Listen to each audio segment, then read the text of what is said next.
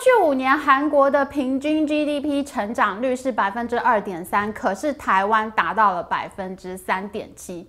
虽然去年呢，韩国的经济成长率到达了百分之四，创下了十一年来的新高，可是我们台湾可是百分之六啊，百分之六，好久没有看到百分之六了，台湾真的赢韩国了。Hello，大家好，我是 Amy。哎，不知道你有没有好想赢韩国的情绪呢？我好想赢韩国，好想赢韩国。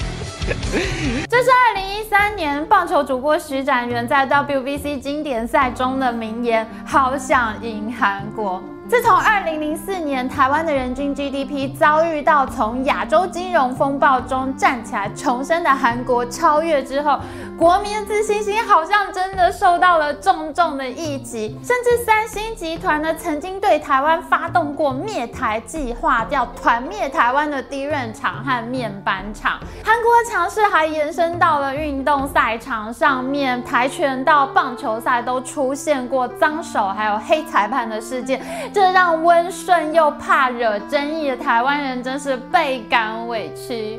其实我并不讨厌韩国啦，我觉得韩国还是一个非常有趣的国家。不过现在台湾真的要赢韩国喽。根据台湾中华经济研究院的计算呢，台湾去年的人均 GDP 呢是三三四三三美元，每个人是接近百万新台币的水准。那么韩国的人均 GDP 呢是每个人三三一七四美元，比台湾少。根据中经院的计算，台湾在去年已经再度超越韩国喽。当然，各家经济机构它的预测呢都会有所差异，而且现在只是一月份，二零二一年的各国经济数据等都还没有最后底定，现在都只有预估值。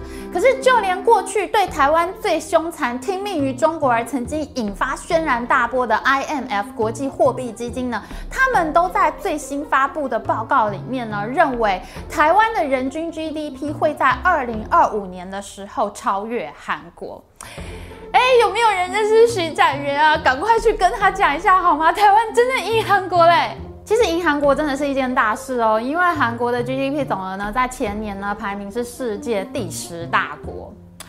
因为台湾的人口数呢只有两千三百万人，可是韩国有五千万人，那我们的人均 GDP 要乘以这个人口数的话，是不太可能会排进全球前十名的。在全球前十名国家里面，人口数最少的加拿大，它的人口也比台湾多了一千五百万人。所以呢，每个人所能得到这个人均 GDP 赢韩国，这真的不是一件小事哦。虽然呢，这两年疫情会影响各国经济，那经济的排名上。上并不是那么的准确，可是韩国这个 GDP 的水准呢，可以说是全球的 GDP 大国了。所以真的要恭喜台湾。股市是经济的温度计，去年台湾股市和韩国股市呢也出现了相当大的差异。台湾股市的涨幅呢高达百分之二十三，但是韩国股市的涨幅呢只有百分之三点六，钱都已经进来了台股。而台湾的上市柜公司的总市值呢也首度超越了韩国，到达了二点二兆美元这么多。那台湾财经杂志《财讯双周刊》呢，它就用封面规格制作了台湾睽违十八年终于赢韩国的封面报道。过去五年，韩国的平均 GDP 成长率是百分之二点三，可是台湾达到了百分之三点七。虽然去年呢，韩国的经济成长率到达了百分之四，创下了十一年来的新高，可是我们台湾可是百分之六啊，百分之六，好久没有看到百分之六了，台湾真的赢韩国了。韩国近年来经济明显进入撞墙期，就连韩国自己的很多经济学家呢，都认为这可能是因为他们现任总统太过亲中。明明全球都在调整对中国的布局，但是韩国总统文在寅呢，却是一路亲中亲北韩，一路向北不回头啊。有很多台湾人呢会戏称文在寅是韩国马英九。其实我自己认为呢，马英九总统和文在寅总统他们的施政风格是有相当大差异的。就说文在寅总统吧，在他的任内，他非常激烈的调涨基本薪资，三年内涨幅达到百分之十一，一度都快要拖垮企业成长率了。这跟马英九总统任内呢，导致年轻人二十二 K 低薪的政策呢，简直是南辕北辙的。但是他们两个人呢，同样都是亲中总统，在这一点上呢，他们的施政的确都为本国经济带来了一定程度的灾难。文在寅一上台呢，就推翻了前任总统朴槿惠所部署的萨德飞弹系统，他拒绝继续和美国合作，而且他还提出了三不承诺：不继续部署萨德系统，不加入美日韩军事同盟，不参加导弹防御体系。哎，你这是在承诺谁呢？很明显。就是在承诺中国啊，而且文在寅真的非常的神奇。现在世界各国呢都非常讨厌中国政府，我看就连中国人自己都非常讨厌习大大吧。韩国的民调机构呢，他们问民众说：“哎，我们来给世界各国打个分数吧。满分一百分，美国拿到了五十七分，而曾经侵略过韩国的日本拿下了二十八点六分的低分。一天到晚核子试射的北韩呢，也拿到了二十八点八的低分。”可是没想到中国的分数竟然只有二十六点四分诶，它比曾经侵略过韩国的日本分数还要更低。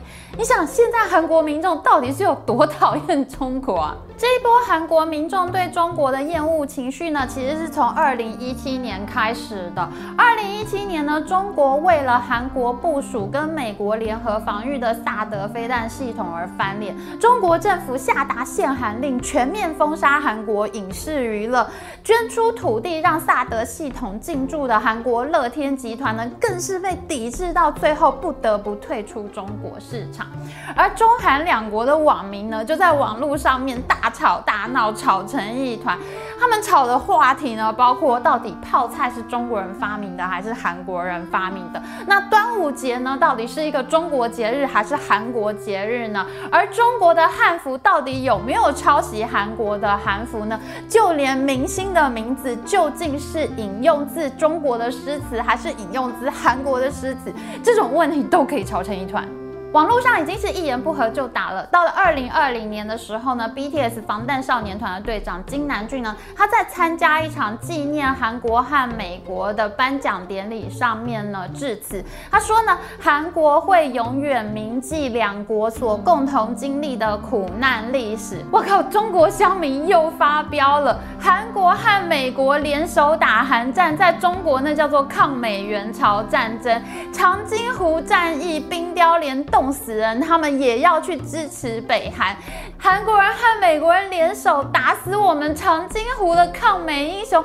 BTS 竟然还说跟美国有情谊，就 BTS 呢就在中国网络上面被全面下架了。这下子韩国乡民非常的怒啊！半年之后，去年呢，韩国的一部电视剧叫做《朝鲜驱魔师》，它竟然在里面呢出现了中国饮食的画面。哇，这怎么得了？现在韩国乡乡民呢都非常在意自己的文化起源问题。你怎么能让古装剧的韩国人去吃中国饭呢？网络上真的是一片翻桌。结果呢，这一出花费了八点六亿新台币所制作的韩剧呢，它在韩国只播了两集就被下架了。你来敬我，我就去敬你。现在呢，中韩两国的人民对彼此的感受呢，可以说是相当恶劣了。没想到就在这样的情况下呢，韩国总统马英九，哦不是文在寅，他还是推动了中韩元首会面的活动，而且呢，他在事前的元首热线中还盛赞中国做到了防疫和经济双赢，哎。这也就难怪，今年要参加三月份总统大选的反对党候选人尹锡悦呢，他就高举反中大旗，他说：“我们韩国真的不能再亲中了，我们一定要转向亲美，平衡掉现在过度亲中的局面。”在二零一八年美中贸易战之后呢，摆在台湾面前的好像有两条路，在美国和中国这两个大国之间呢，台湾的民众选择了亲美的阵营，那韩国呢，很显然。他是走了另外一条亲中的道路，恰好呢，我们都可以在彼此身上看到走另外一条路会有什么结果。韩国呢是在二零一五年的时候跟中国签订 FTA 中韩自由贸易协定的。当时呢，台湾真的是一片紧张，因为非常多人都认为台湾的优势不在，韩国只会更加的强大。而事实上，我们看到，其实从二零一三年之后，韩国的对中出口呢就是连续衰退三年的。尤其是二零一六年遭遇限韩令之后呢，对中出口是明显的衰退。直到文在寅上任之后呢，他力图化解中韩的关系。那对中的出口才再成长了两年，可是到了二零一八年之后又再度衰退，连续两年。哎，为什么签了 FTA 却没有很好呢？一方面呢，其实是因为中国的经济它自己也遭遇到的一定的瓶颈。那韩国呢，它实在是有一点过度依赖中国市场，它有百分之二十五的出口都集中在中国市场。所以呢，一旦中国的成长停滞下来呢，韩国的经济自然不会好喽。哎，可是不对呀，那为什么台湾对中国出口占百分之四十？那中国不好，你台湾怎么会好呢？人家韩国占百分之二十五都衰退了。那你台湾占百分之四十，你会好？嗯，这个问题就问到点上了，这是为什么呢？因为其实台湾呢对中国的出口呢，这是叫做三角贸易。因为我们台湾的台商啊，会把我们在台湾生产的这些电子零组件啊，包括像晶片啊、晶片模组啊、工具机啊各种零组件呢，他会把它出口到中国去。那在中国的工厂呢，他们呢就用中国当地又便宜又聪明又勤劳的工人呢来组装这些零组件。组成一个一个的手机啊，或者是电脑的产品。组装好以后再卖到美国去，那这就是叫做三角贸易。那其实呢，我们是卖东西给美国，只是这中间有一部分的工作要在中国完成，那由台商来组织整个生产流程。那所以呢，只要美国的经济很好，那台湾跟中国的经济也就会很好，因为其实我们是卖东西给美国。但是韩国呢，在中国市场上，它有大量的品牌产品，这些消费者其实是冲着韩国品牌去买产品的。那这一部分的生意呢，它就会受到中国本地消费力萎缩的影响。尤其是在美中贸易战之后啊，因为现在中国全国上下都有非常严重的不安全感，他们就会非常希望能够形成一个自己的内需经济循环。那中国人自己要用的东西呢，最好在中国本地就可以生产，我们都不用跟外国买呢，这就是最好的情况。比如说，我们频道已经在热烈上映半导体争霸系列，在里面的影片呢就已经说过，中国政府希望不要再对外买那么多的晶片。最好呢，中国本地这些晶片都能够自己做出来。